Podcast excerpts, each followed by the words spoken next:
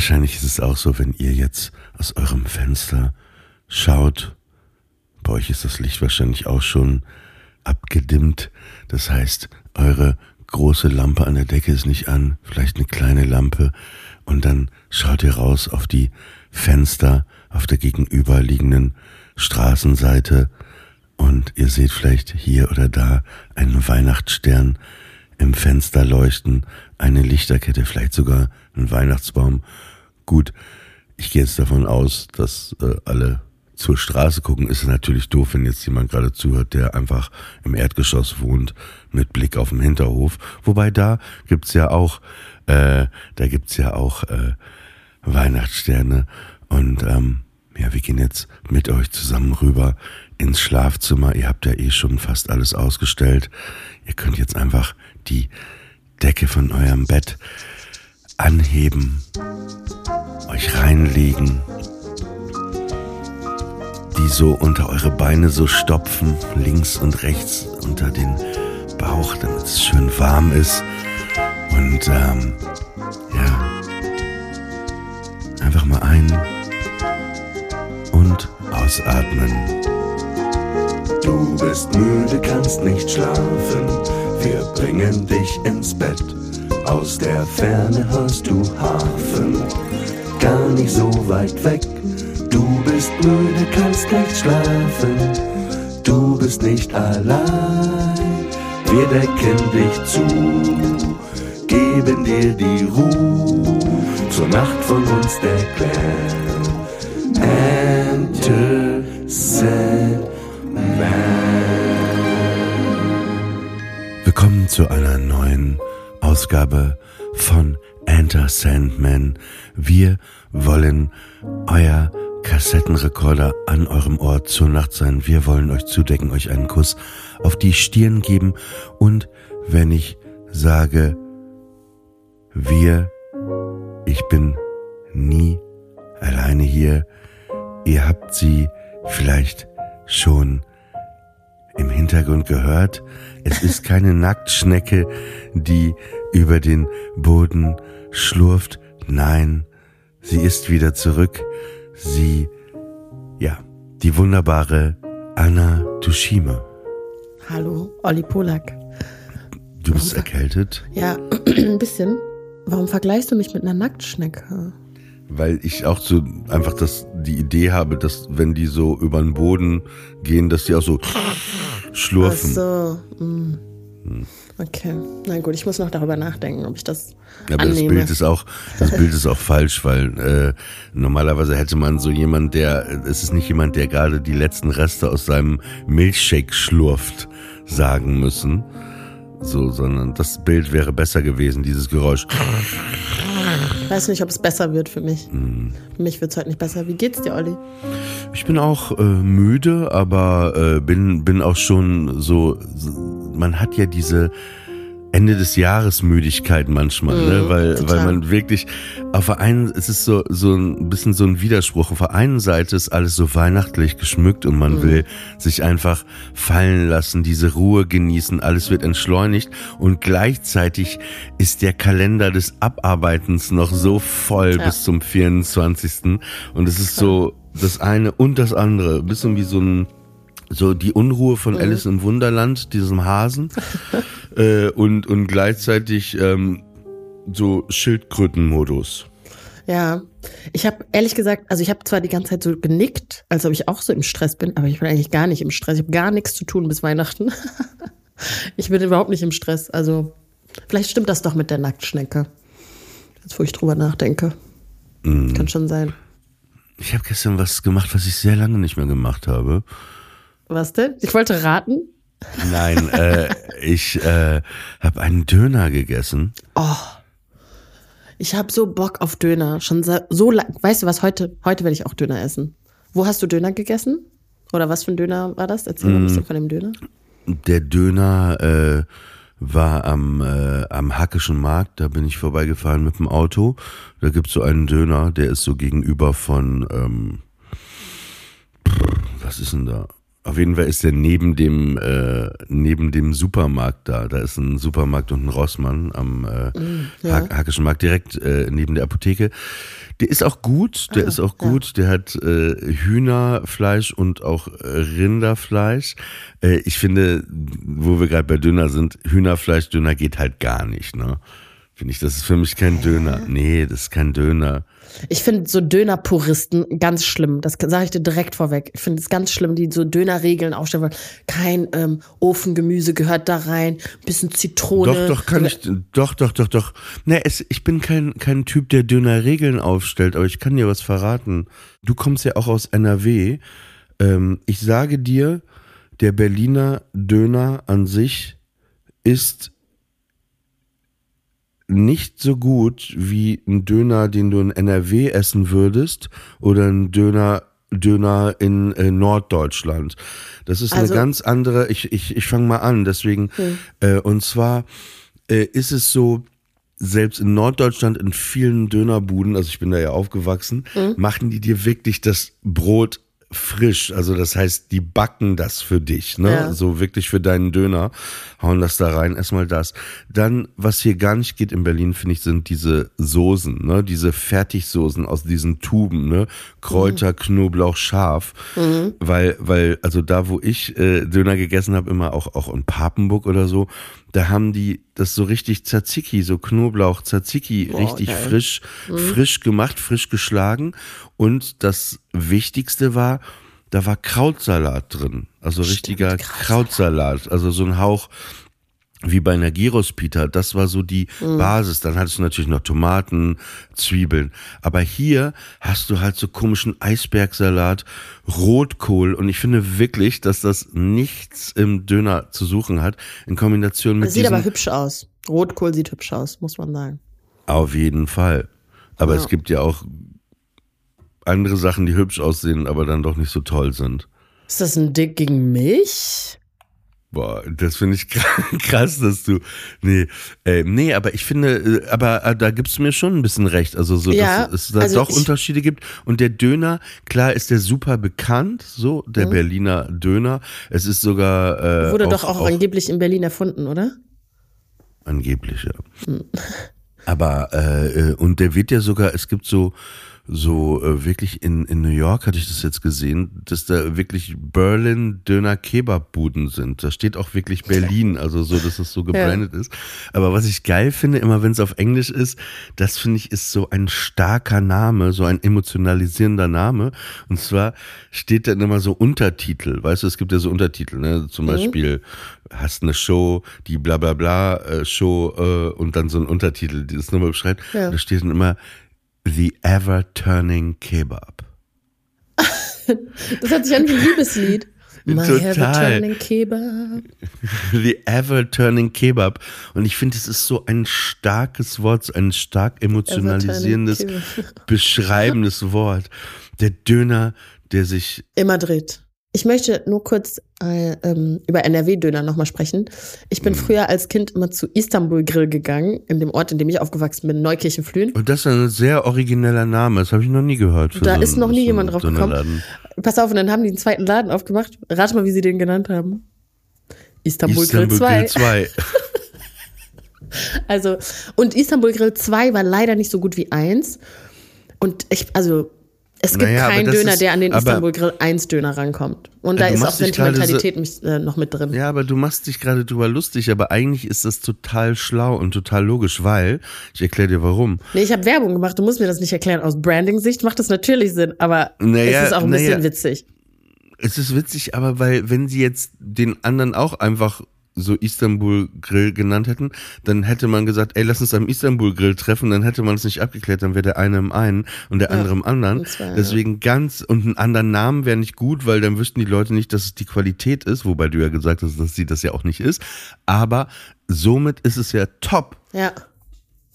Aber weißt du, was ich auch dann so an so Döner, also und niemand hält sich dann ja so super lange da auf. Man geht rein, bestellt Und dann geht man idealerweise wieder und isst seinen Döner entweder auf der Bank zu Hause oder so. Aber zwischendurch, wenn man da mal so ein bisschen geblieben ist, dann hat man auch so viel mitgekriegt. Und da hat man vor allem aber auch mitgekriegt, dass man nicht der Lieblingskunde ist, wie man immer denkt und wie einem immer auch suggeriert wird. Weil der Typ hinter der Theke das mit allen gemacht hat. Wenn jemand 10 Cent zu wenig hatte, dann, ach, kein Problem, mein Freund. Da, da, da, wie geht's dir? Wie geht's den Kindern? Also der hat immer eigentlich das gleiche Ding abgezogen.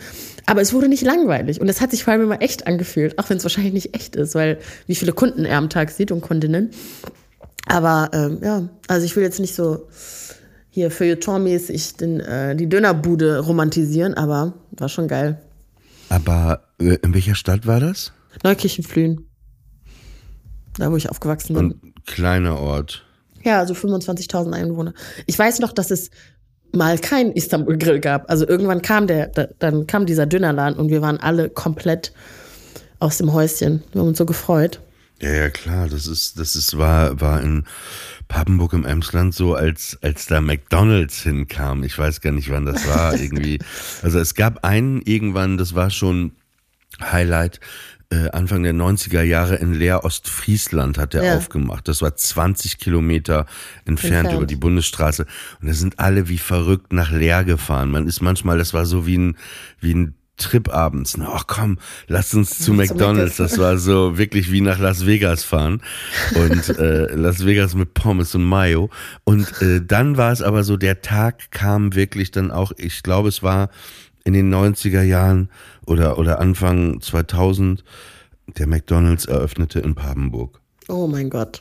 Wart ihr bei der Eröffnung dabei? Mit so einem Band wird durchgeschnitten geil, ja. wahrscheinlich. Na, ich war natürlich nicht dabei bei der Eröffnung, aber es war so ein, so ein, äh, so ein Highlight, ja.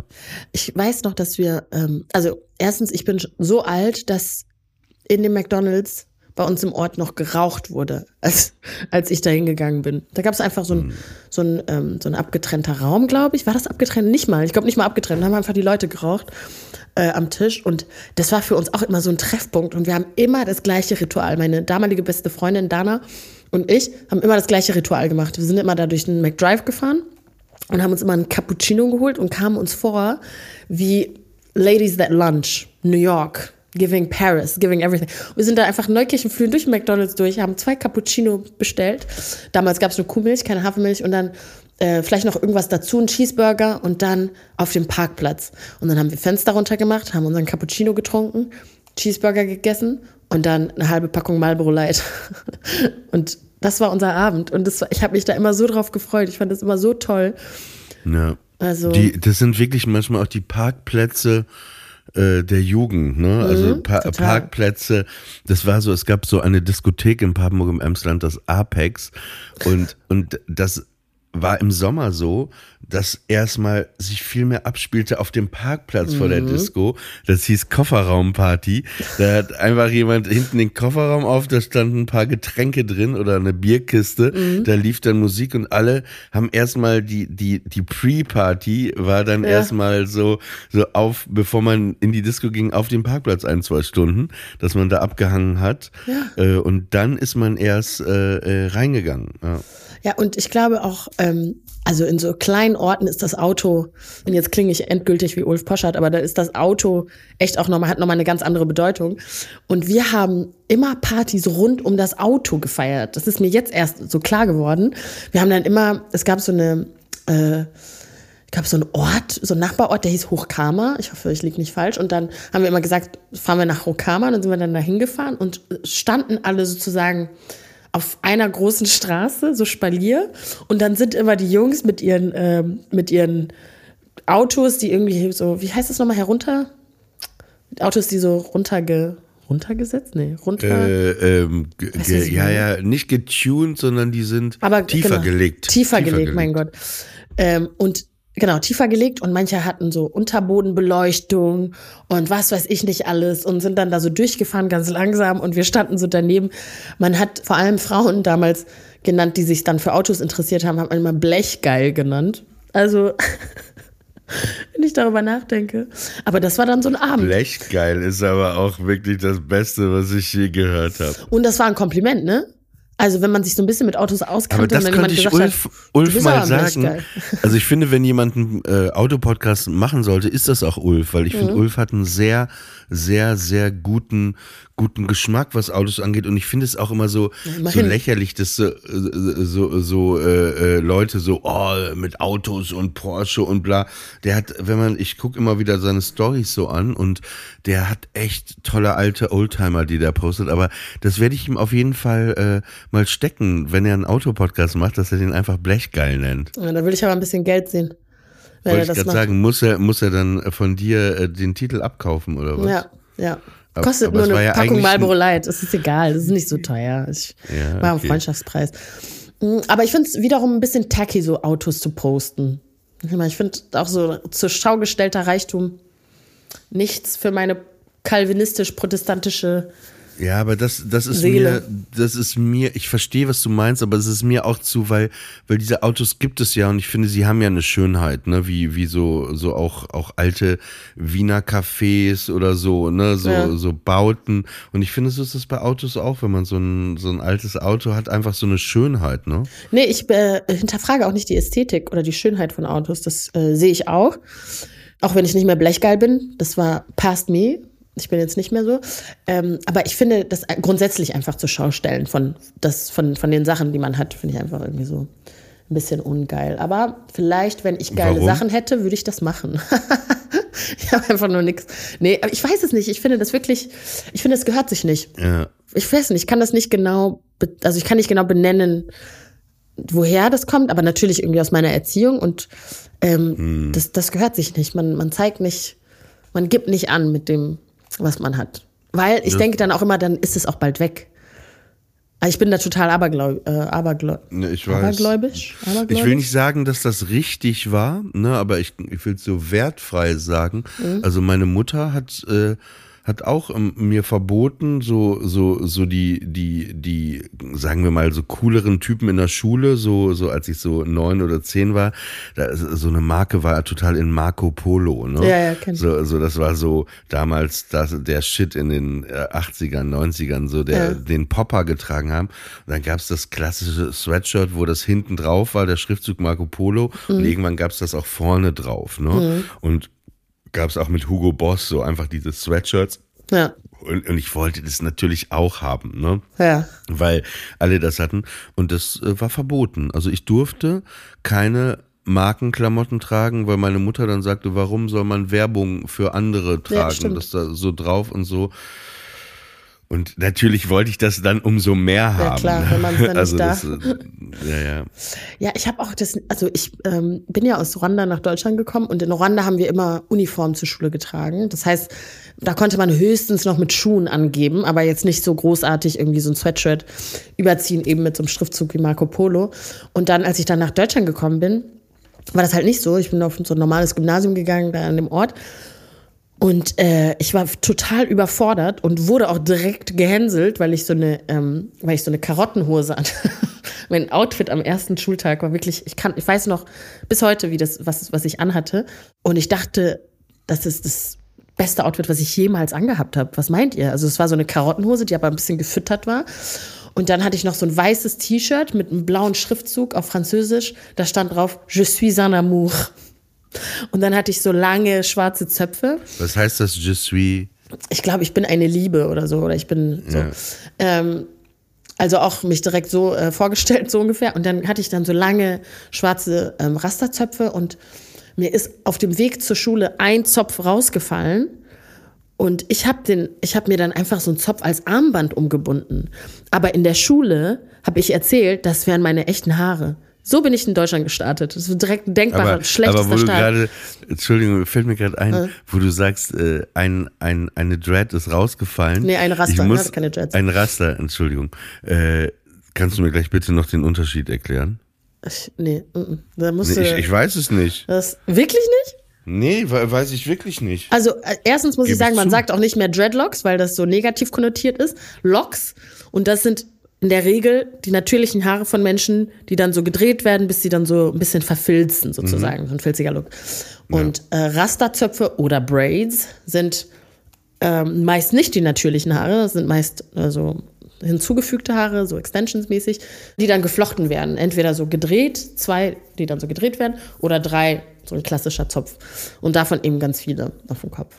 Auf jeden Fall. You're welcome. So, so, so eins, eins von diesen Haaren, weil ein Freund hat mir erzählt, dass er auf dem Slayer-Konzert in, äh, in Leipzig war. Ja. Und er sagte, da wurde halt voll so vorne so gemoscht und die haben dann so, ich weiß nicht, so, so, äh, wie, wie heißt das, wenn man da so einfach So in die Leute geht? Es fehlt mir gerade das Wort. Ja, so ein Moshpit, genau. Und er, und er sagte, er hatte irgendwas verloren und das hat er dann gesucht und dann waren alle raus und dann, weil die da so hart zur Sache, dann lag da auch so ein, ein, ein Dreadlock, so ein Nein. weißer. Und das passt, das ist so ein lustiges, trauriges Bild, einfach ein Slayer-Konzert. Und Und, da liegt dann noch so im Moshpit äh, so eine traurige Dreadlock alleine. Da musste ich gerade nur. Aber krass, dass du dich noch so erinnerst an deinen ersten äh, äh, Schultag. Ja, weil er mir so wichtig war. Ich konnte wirklich tagelang vorher nicht schlafen und habe die ganze Zeit so überlegt und wie ich da ankommen würde und so und wie die Leute mich finden. Und dadurch, dass ich mich outfitmäßig ein bisschen verschätzt habe um so fünf Jahre, äh, kam das schon mal nicht so gut an. Und dann Ich weiß auch noch, was ich anhatte. Scheiße. Und dann die Lüge mit den Haaren, die dann halt sofort aufgeflogen ist. Wenn ich sage, das sind meine echten Haare und dann fragen die Leute, warum trägst du deine echten Haare um, um, dein, um deinen Arm, so um, als Armband?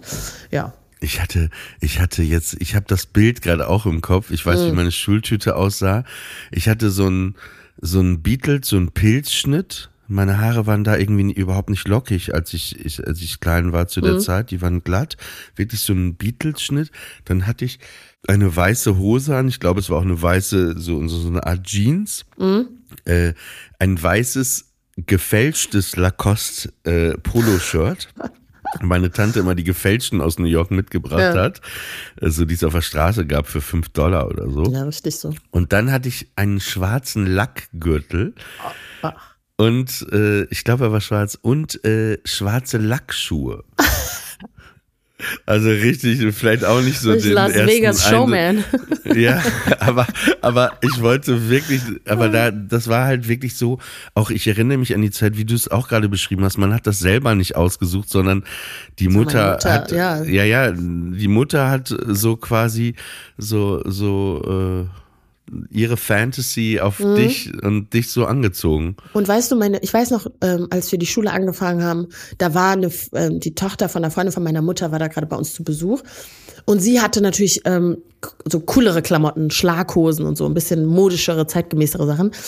Und ich weiß noch, dass sie mich gefragt hat, willst du nicht meine Hose anziehen? Und dann habe ich meine Mama gefragt und dann sind diese weirden Sachen, die Eltern immer so machen, und dann hat sie einfach Nein gesagt. Es gab keinen Grund dafür. Und dann später habe ich sie dann gefragt, warum eigentlich? Und dann meinte sie, nein, das sind, du musst dich in deinen Sachen wohlfühlen. Du sollst dich nicht, dann irgendwie wieder da so eine Elternlesson daraus gemacht. Und ich dachte so, lass mich doch einfach die Schlaghose tragen. Und deshalb ähm, trägt auch meine Mutter die Schuld daran, dass ich gemobbt wurde in der Schule.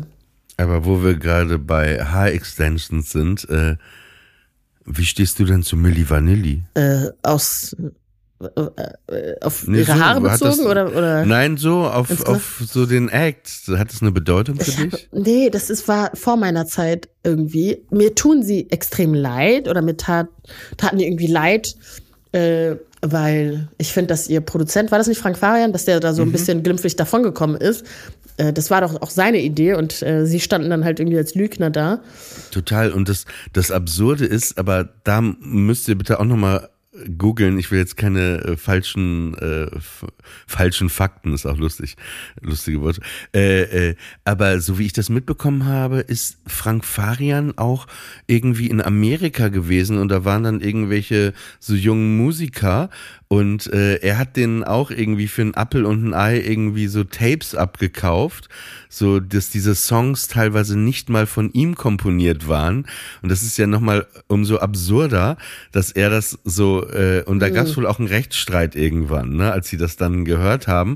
Ja. Und dass, dass er dann so gesagt haben, ey, hier, die haben betrogen, die haben gar nicht gesungen, wo, wobei er ja Teil des Ganzen war.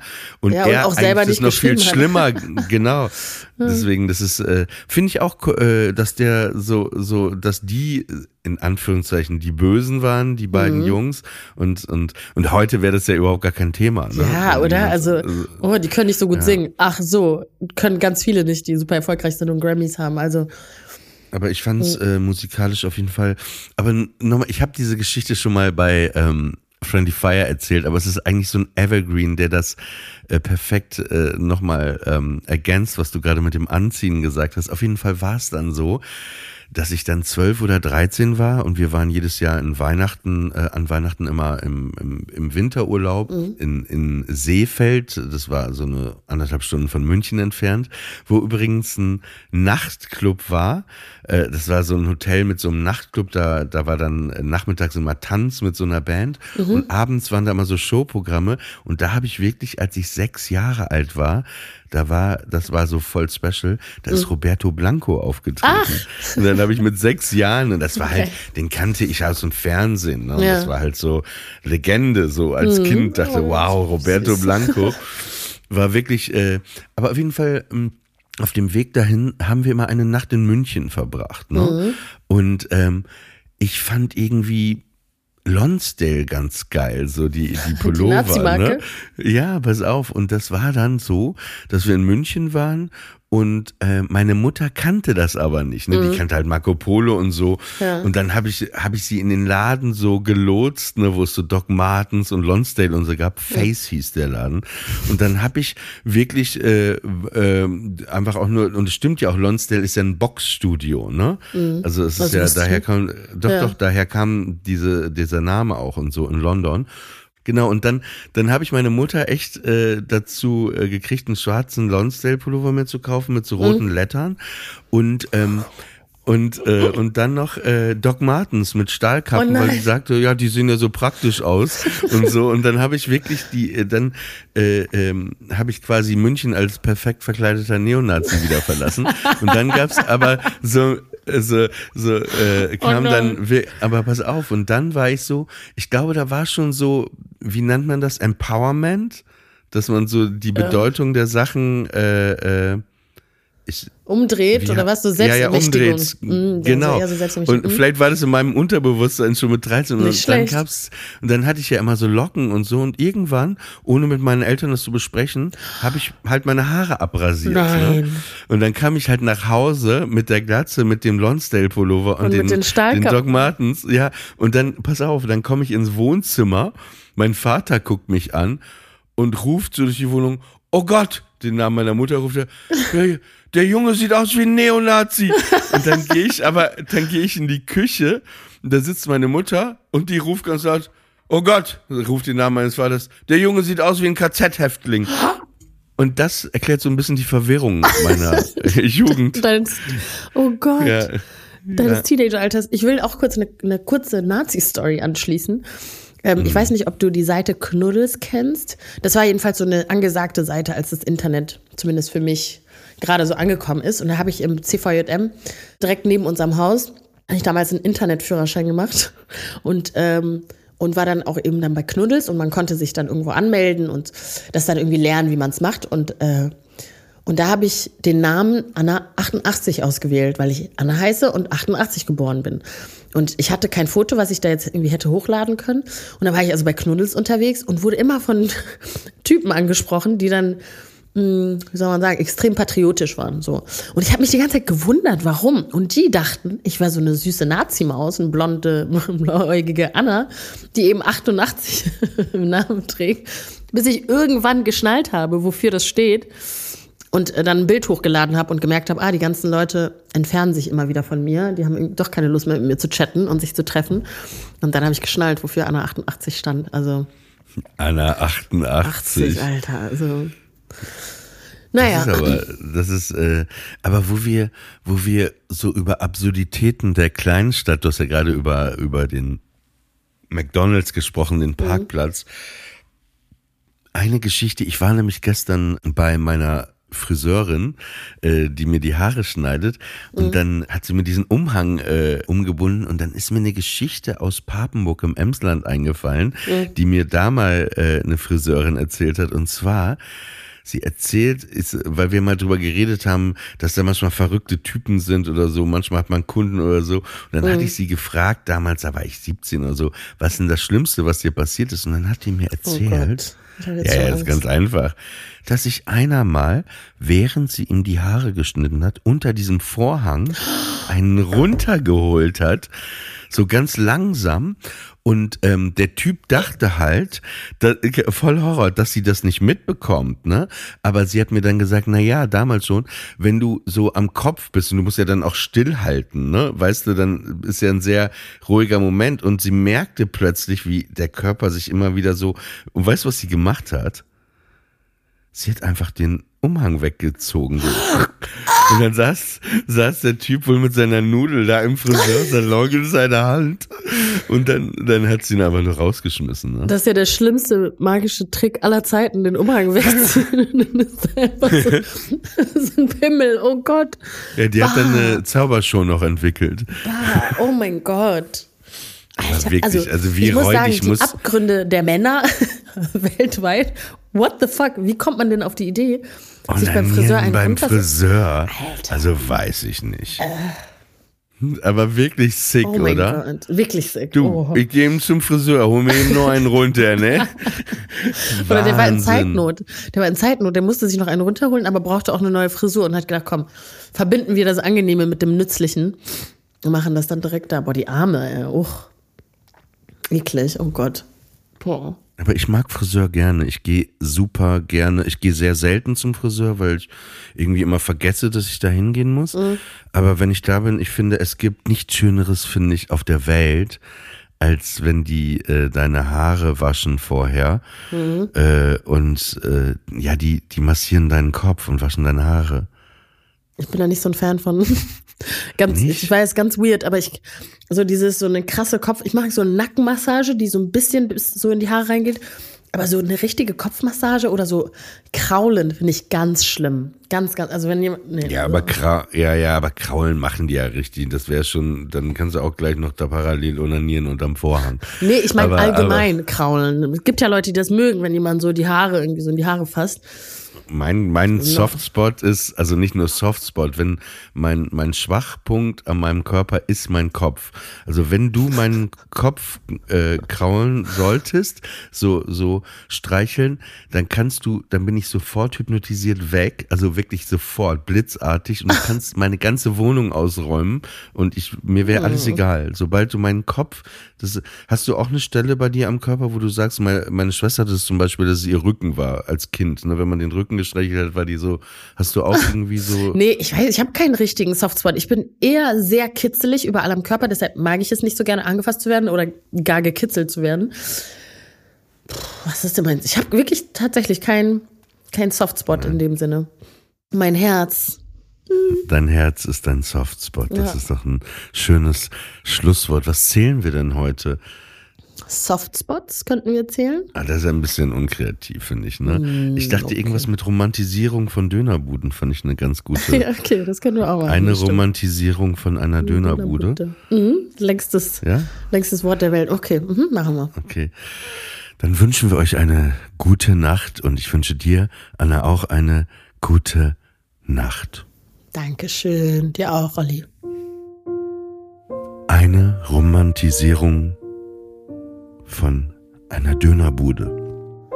Zwei Romantisierungen von einer Dönerbude.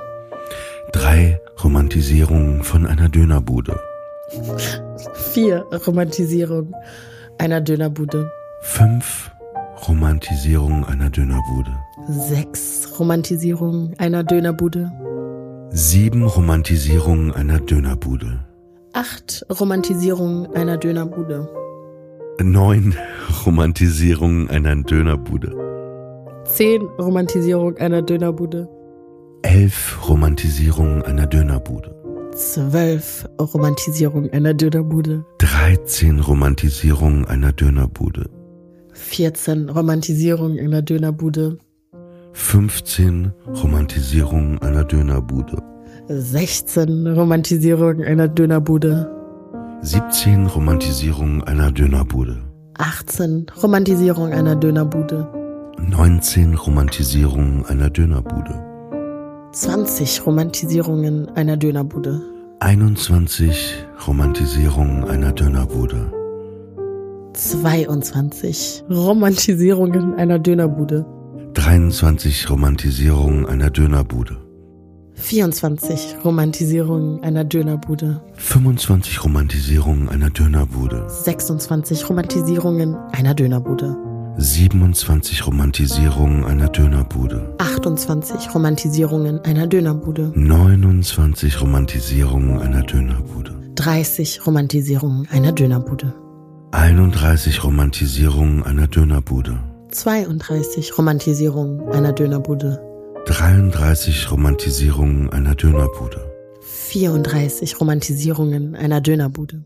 35 Romantisierungen einer Dönerbude. 36 Romantisierungen einer Dönerbude. 37 Romantisierungen einer Dönerbude. 38 Romantisierungen einer Dönerbude. 38 Romantisierungen einer Dönerbude. 39 Romantisierungen einer Dönerbude. 40 Romantisierungen einer Dönerbude. 41 Romantisierungen einer Dönerbude. 42 Romantisierungen einer Dönerbude. 43 Romantisierungen einer Dönerbude. 44 Romantisierungen einer Dönerbude. 45 Romantisierungen einer Dönerbude. 46 Romantisierungen einer Dönerbude. 47 Romantisierungen einer Dönerbude. 38 Romantisierungen einer Dönerbude. 48, Entschuldigung. 49 Romantisierungen einer Dönerbude. Und wenn ihr jetzt noch nicht eingeschlafen seid, könnt ihr noch mal von vorne anfangen zu zählen und für diejenigen, die auch noch wach sind, noch mal eine gute Nacht und vor allem dir eine wunderbare, ruhige Nacht, liebe Anna. Und dir auch, lieber Olli. Tschüss. Gute Nacht. Hm.